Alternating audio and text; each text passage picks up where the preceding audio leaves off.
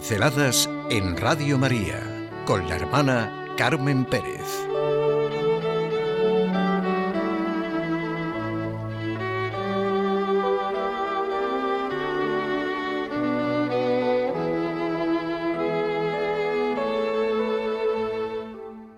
La resurrección, de mano en mano. Un cristiano sabe que la muerte y resurrección de Cristo son el corazón de nuestra fe. Pero claro, lo importante, lo vital es vivirlo, tener y sentir esta certeza en la vida diaria. Por eso nos dice el Papa Francisco, es la resurrección de Cristo la que nos abre a una esperanza más grande, porque abre nuestra vida y la vida del mundo al futuro eterno de Dios, a la felicidad plena, a la certeza de que el mal, el pecado, la muerte pueden ser vencidos. Y esto nos lleva a vivir con más confianza la realidad cotidiana, a afrontarla con coraje y compromiso. La resurrección de Cristo es nuestra fuerza. Es una afirmación genial la que hace Newman. En un mundo oscuro, la verdad hace su camino yendo de mano en mano. En las naciones, en las pomposas declaraciones, en las propagandas, parece que la verdad mantiene su puesto en altas esferas, como credo de los encuentros, de los parlamentos, de los programas políticos. Pero el pueblo no sabemos en qué consiste, cómo llegó hasta allá arriba, cómo se mantiene. En el fondo, desprecian la verdad, no creen en ella, no tienen actitud de respeto ante la verdad y creen que es fácil desalojarla. Pero el Señor reina. Parecía que no había curso para ese hombre que había nacido en Galilea, pero resucitó de entre los muertos.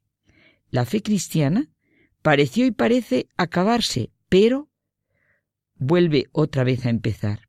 Su trono está firme desde antiguo. Es desde siempre.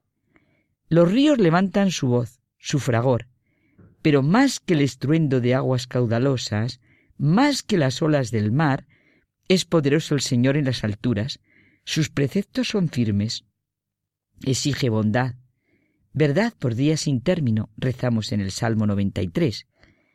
Lo que desconcertó desde el principio y aún desconcierta es el viento y el ímpetu de los mensajeros. Siglos y siglos después, los que creen en la resurrección hablan como si algo acabara de suceder, no son pesimistas, siguen siendo tan llenos de esperanza y alegría como un Francisco de Asís, el de las flores y los pájaros, el que ha conmovido en diferentes épocas. Los que realmente creen es como si fueran amigos y no hubiera distancia con los que han vivido en otras épocas.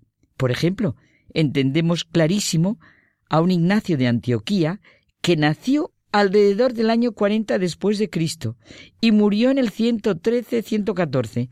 Fue el tercer obispo de Antioquía Hoy se encuentra en Turquía, Antioquía, donde por primera vez los discípulos de Cristo recibieron el nombre de cristianos, pues fue condenado por los romanos en tiempo del emperador Trajano.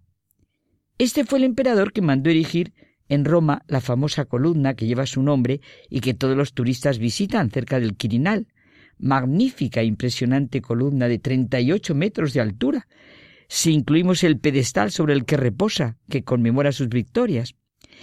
Pues este Ignacio, del que hablamos, fue discípulo directo de los apóstoles, la verdad de mano en mano, de corazón a corazón. Cuando este hombre fue llevado ante el emperador romano, se llamó a sí mismo Teóforo. El emperador preguntó al débil anciano por qué se llamaba así. Ignacio respondió que porque llevaba a Cristo en su pecho. Teóforo, el que lleva a Dios. Trajano, al principio, respetó a los cristianos, pero por gratitud a sus dioses, tras su victoria sobre los dacios y escitas, comenzó a perseguir a quienes no los adoraban. Hay una relación legendaria sobre el arresto de San Ignacio y su entrevista personal con el emperador. Desde época muy remota nos llega el interrogatorio al que fue sometido y del que hablo. ¿Quién eres tú? ¿Qué osas desobedecer mis órdenes? Teóforo, el que lleva a Cristo dentro de sí. ¿Quiere eso decir que nosotros no llevamos dentro a los dioses que nos ayudan contra nuestros enemigos? preguntó el emperador. Te equivocas. Hay un solo Dios que hizo el cielo y la tierra y todas las cosas, y un solo Jesucristo, en cuyo reino deseo ardientemente ser admitido. ¿Te refieres al que fue crucificado bajo Poncio Pilato? Sí, aquel que con su muerte nos redimió. Entonces, ¿tú llevas a Cristo dentro de ti? Sí, porque está escrito, viviré con ellos y caminaré con ellos. Vaya enfrentamiento bonito con el autor, el que quiso hacer su magnífica columna. Vaya columna la de Ignacio de Antioquía. Así fueron los comienzos del cristianismo, la verdad de mano en mano, como le llegó a Ignacio. Ignacio es uno entre muchos, lo mismo que San Pedro, y fue llevado a la muerte como lo había sido San Pablo. Pero en su día transmitió la verdad, y al final nosotros la recibimos de mano en mano. No hay testimonios para el mundo en general. Es necesario verlo de cerca, tan de cerca como para sentirse movidos por su modo de vida. En la medida en que se conoce a Jesús, se ve la verdad. Y en un mundo oscuro, la verdad hace su camino, yendo de mano en mano. No basta tener ojos y oídos para llegar a ser testigo de su resurrección. En sí mismo este hecho excede al conocimiento común de los hombres. Sin el hecho de la resurrección, el Evangelio no tiene sentido y sus testigos y mensajeros no tendrían la fuerza que tienen. Un hecho impresionante es que algo tan sobrenatural se haya convertido en algo tan natural.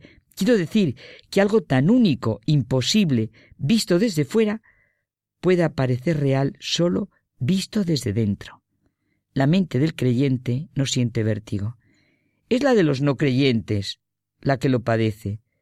Podemos verlos tambaleándose entre todo tipo de éticas y psicologías extravagantes, en una atmósfera de pesimismo y negación de la vida, de contradicciones y reduccionismos.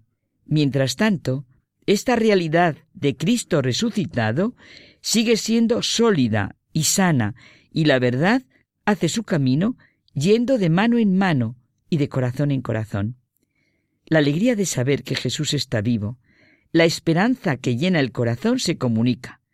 Esto debería suceder con toda sencillez en nuestra vida diaria. Tener el coraje de llevar esta alegría y esta luz a todos los lugares y en todas las circunstancias. La certeza de la resurrección de Cristo es nuestra certeza más grande, es el tesoro más precioso. ¿Cómo no compartir este tesoro, esta certeza? nos pregunta el Papa Francisco.